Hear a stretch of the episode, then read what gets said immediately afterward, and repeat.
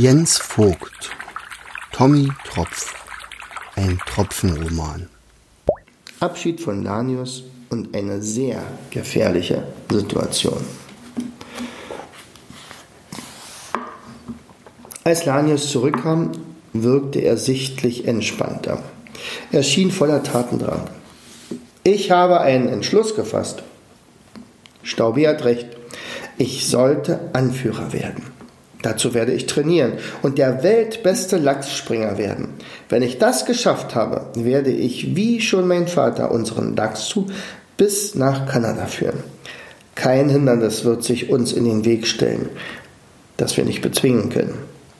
Dann blickt er auf seine Freunde. Ich denke, dass wir hier am großen Fall ein wenig verweilen können. Aber dann werden, wir werden sich unsere Wege trennen. Ich habe eine Aufgabe gefunden und ich habe eure Aufgabe, nämlich Tommy, und ihr habt eure Aufgabe, nämlich Tröpfchens Mama zu finden. Werde ich dich wiedersehen, Lanius? fragte Staubi mit Tränen in den Augen. Er hatte in dem Lachs einen, seinen ersten besten Freund gefunden. Das werden wir. Ich werde euch finden. Schon vergessen? Bin ich erstmal ein Anführer, gibt es kein Hindernis mehr. Auch wenn sein Training noch gar nicht begonnen hatte. Sein Lachskörper schimmerte schon jetzt hm, irgendwie gestraffter und athletischer als je zuvor. Tommy wusste, Lanius würde ein guter Anführer sein und seinem Vater alle Ehre machen. Nun aber galt es, den Bachtropfen beim Schleifen zuzusehen. Staubi und Körnchen brannten darauf, endlich das Treiben auf der Baustelle zu äh, erleben. Auch wenn Tommy gerne auf diese Art von Beobachtung verzichtet hätte, schwammen er und Tröpfchen an den Rand des Wasserfalls. Die Strömung wurde scheinbar immer langsamer. Jedoch das Rauschen wurde immer lauter. Irgendwie passte das nicht zusammen. Sie waren jetzt am Rand des Sees angelangt. Plötzlich zerrte die Strömung sie wie ein Magnet an das Ufer des Sees. Seltsamerweise schwebte über der Kante eine Dampfwolke. Das Rauschen wurde ohrenbetäubend. Körnchen meinte, das ist ja lauter als in einem Sandsturm. Doch hören konnte das keiner der anderen drei.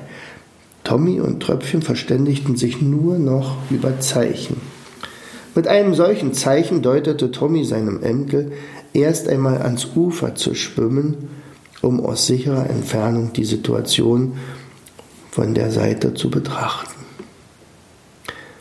Was sie dort sahen, war alles andere als beruhigend. Sie blickten in eine nicht enden wollende Tiefe, ein Höllenschlund. Ein Sprung hinunter bedeutete ein Sprung ins Ungewisse, in ein scheinbar bodenloses Loch. Was, wenn dort unten wieder solch ein Strudel lauerte? Was passiert mit den Tropfen, die bisher gesprungen waren? Offensichtlich sprang nur jeder ein einziges Mal. Sprangen sie gar doch in den Tod? Tommy hatte größte Bedenken. Er war schließlich verantwortlich für seinen Enkel und die beiden Kö Ein kräftiger Ruck unterbrach seine Gedanken, Irgendetwas zerrte an ihm und zog in die Strömung zurück. Er versuchte dagegen zu rudern, doch es nützte nichts. Mit ihm trieben auch die anderen direkt auf den Wasserfall zu. Es war zu spät. Nichts konnte sie mehr retten. Tommy und Staubi kreischten Nein! Tröpfchen und Körnchen aber schrie Ja! Yippie, wir springen, wir fliegen, Glocks! Dann sprang, verschwanden die vier im Bodenlosen. Der Dr. Fisch war froh, dass die Geschichte nun zu Ende war. Immer noch war er sehr aufgeregt und war sich überhaupt nicht sicher, ob die Geschichte bei den Zuhörern angekommen war. Er nahm es als gutes Zeichen, dass niemand die Runde verlassen hatte. Das hast du toll gemacht, Doc, rief der Zackenbarsch, der gemerkt hatte, wie unsicher der Dr. Fisch reinschaute. Ich hatte meinen Spaß. Ja, es war wirklich toll, du erzählst schon fast wieder Wobbegong. Wie geht's denn nun weiter, wollte die neugierige Seeschnecke wissen. Doch dann fiel ihr Schlaferlebnis vor der Höhle ein und sagte schnell, okay, ich bin ja schon ruhig. Wobbegong, gute Besserung.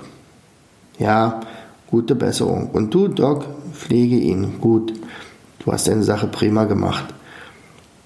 Ich hätte mir das nicht zugetraut, sagte der Seeigel.